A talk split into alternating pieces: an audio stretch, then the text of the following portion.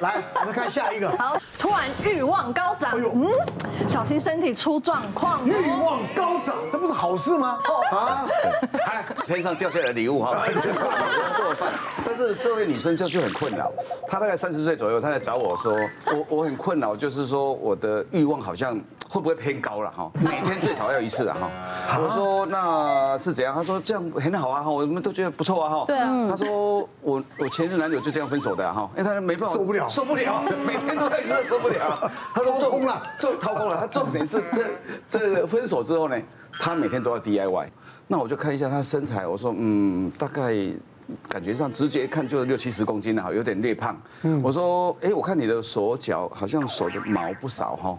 我说你其他部分，他说，哦，你这一说，我这里也有长毛，背部也有长一些毛。我说，因为我发现你的这边也有小胡子啊，有一点点，很细的男性荷尔蒙。对对对，我就说，哎，你的月经，他说月经还好啊，大概一个半月两个月会来。我说，嗯，有像哦，多囊性卵巢。那我说，我们先抽血。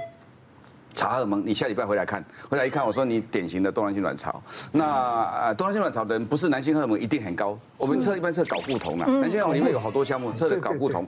那他呢，我们女性正常值是大概九十五以下哈，他是一百三了哈。他说为什么我们女生有男性荷尔蒙？我说哦，你你女性的男性荷尔蒙是你男生的十到二十分之一，它来自于四分之一来自卵巢，四分之一来自于肾上腺。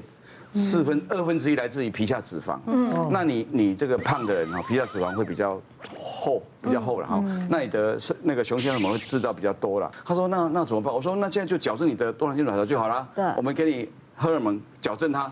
哦，有一种避孕药吃了就改善了，月经的规律，然后整个体重也跟着下降一些，然后你的那个饮食啊要控制哈。配合营养师的调节，后来调节下来，他他说他欲望果然降下来，因为他本来是想说有没有药直接就是把我那个意志，我说会啊会欲望会啊会啊，那个女性荷尔蒙都有，人家荷尔蒙自然会掉下来啊，所以所以说他说欲望高涨，本来是很高兴啊，可是男生受不了啊，他说他就想说如果这样找一个跑一个，找一个跑一个，这样结婚怎么办呢？我怎么办呢？多囊性卵巢的病人。这样的算是少数，也是少数，绝大多数没有到这么高，哦，很多都只有在边缘而已。那有些人也没有欲望这么高。有一对老夫妻了哈，老夫妻因为年纪大了，年纪大了之后呢，其实他们基本上也很多年就没有性行为了，没有性行为，那那也没有什么需求，是，就有些这个老先生就被老太太揪着，揪着去挂。泌尿科门诊，他在讲也没有什么不好意思哈，就跟医生讲，就说医生你帮他检查哈，他现在哈老不休，每天晚上不老实，怎么不老实呢？就开始有一些前这个性行为的前戏变得很多。那泌尿科医生一听一听之后，就发现说这个看起来就不太像是这个泌尿科的问题，说你这我我把你转诊转到神经内科，结果神经内科去看了之后，几句话问起来。大概就诊断高度怀疑就是失智症啊？为什么啊？那当然他不管神那个还是要先排这个排这个电脑断层或 MRI，先排除一些结构异常，不是长脑瘤之后，你从很多的行为，如果你很仔细的问起来的话哈，你就会知道我们失智症大家都知道，一开始很多人表现知道开始怀疑别人。藏东西，是是是，忘东往西。对，那这种症症状有一些不明显的，有时候不会被家属特别注意到。那其实失智有一个症状之一，就是他的对性冲动的抑制能力，他开始减弱。哦，我们也碰过一个老先生，被他的外佣告哦。为什么告？他就外佣就说老先生说说说一直去摸他，动不动就摸他，对摸他，对。后来就他受不了了。所以他本来是要告那个老先生性骚扰他，嗯，就后来被证实那个老先生是失智，失智哦，就是这种冲动，就是性冲动，他的一个意志控制能力变差了，他也没有那个很完整的性行为，对，就是前戏一直每天晚上一直有这种对骚扰行为，希望我不要有这一天。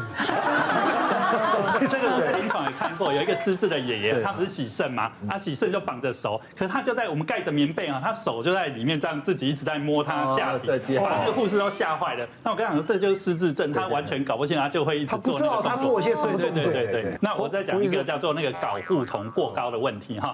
那我刚刚讲说那个叫做失智的爷爷会这样，但如果是一个青春期的少年呢？哈，我就讲哇，那不得了了，真的吗？一定要再撞墙。有一个高三生哈，那呃妈妈带他来看我，为什么？因为他在学校哈偷摸女学生的屁股，然后被学校那个记大过啊，然后叫他说要去看精神科医师。他因为妈妈呃认识我啦，所以先请他请我请他来找我看一下哈。那这个男生哦一看我就知道那个叫做呃雄性荷尔蒙过剩，为什么呢？就是整个都胡子啊，那个胸毛啊，然后长了很多痘痘，然后就是很男性化的性征哈，这个非常非常明显。然后妈妈就说哈，他在国三的时候是一个都没有发育，没有声带，然后没有毛，然后什么都没有。啊，跟妈妈很担心啊，为因为他独子嘛，将来会会会不会不能生？然后所以后来去找一个某个草药丸，从此开始给他吃，那吃了真的是有效哦，那个第二性征整个就长出来了。嗯，那这高三的时候有交女朋友，他们发现哦，就礼拜六、礼拜天他会把女朋友带回家里，哇，那个时候早上进去哦，到晚上才出来，出来吃饭的。我只在睡觉而已了，不要想太多了。啊，然后非呃非假日，就是说一般的时候，他自己也是那种卫生纸的消耗量也是很大的，就他就哇，他的儿子怎么会变成这样子哈？啊，可是因为发生了这件事嘛哈，那我就帮他验了一个睾固酮，男生大概是三百左右了哈，那大概是一般他的大概三四倍高。那我觉得这个，可是我们看到一个这样的案例哈，要想说他去分哪里分泌睾固酮过剩啊，我们就做了一个脑，有时候是脑下垂体长肿瘤，有可能肾上腺，有人是睾丸，可是我帮他查了，完全都没有。那我就我问妈，你那个草药丸还有没有在吃啊？他说还在吃啊。你知道吗？我们很多男生，男生也有更年期，嘛，男生到五十岁之后，睾固酮就衰退嘛，就不行啊。他会吃很多那个壮阳药丸，你们壮阳药里面其实很多都是那种雄性激素。那那个男生应该是吃的过久，而且时间过长的那个，造成他的那个。你说吃的吃壮阳的，吃就是吃，因为他。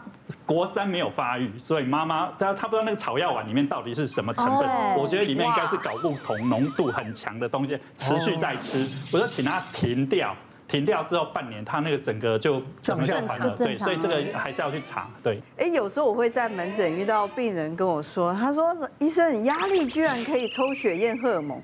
对，其实压力荷尔蒙是有几个项目是可以测的。那我这个个案比较特别，是他是一个外国人，比利时来的，那他派驻到台湾来，那他的工作压力很大。他来的时候，其实是因为他的欲望太强了。他其实工作非常繁忙哦，他晚上都要配合国外的时区做那些金融的业务。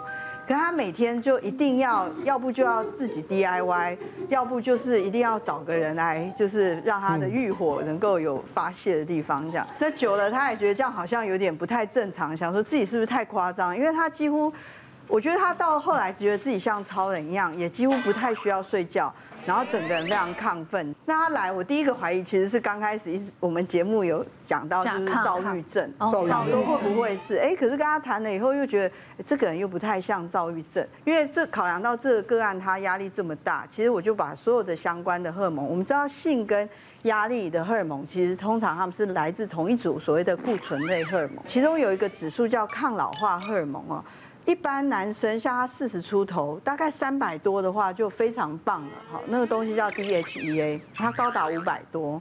我说你是有吃什么，还是说有做什么特别？他说也没有，他也没吃什么特别的营养品。那是有做一些运动，那运动是可以改善，比如像常做一些腿部下半身运动是可以改善。可是他也太高了。那后来，而且这个个案不只是这个抗老化荷尔蒙高。他的所有的压力相关的荷尔蒙都异常的高，大概都是一般人的两倍到四倍左右。那所以就变成说他一直非常的亢奋，然后非常的连性欲都是很高涨的程度。那一开始呃，我让他要治疗的时候呢，就跟他说，那不然我们用一些抗焦虑的减轻你的压力。可是个案就不太想要用药嘛，所以我们就试了很多什么按摩啊、放松啊各种方法，那希望能够把他这个过高的所有的压力荷尔蒙把它降下来。那可是后来他大概半年后有一天来看我说，突然全部正常了。哦，这代表什么？你知道吗？嗯，放假是很重要。然后他就回比利时一趟，然后一个月而已哦，回来全部正常。因为我们如果压力荷尔蒙一直很高哦。呃，第一个，你心血管未来一定出问题，嗯，而且心血管的钙化阻塞，通常也伴随着骨质疏松，哎，就是各个荷尔蒙会出问题这样。所以今天了解到很多了哈，哎，身体有哪些状况啊？不见得就是我们既定的那种印象，看起来好，不见得真的。对对对，不一样的。好，希望大家自己在各方面呢都可以维持最好的状态啊。如果不小心过头了，那我们就应该。尽早就医，好不好？谢谢大家，谢谢。别忘了订阅我们 YouTube 频道，并按下小铃铛，收看我们最新的影片。想要看更多精彩内容，快点选旁边的影片哦。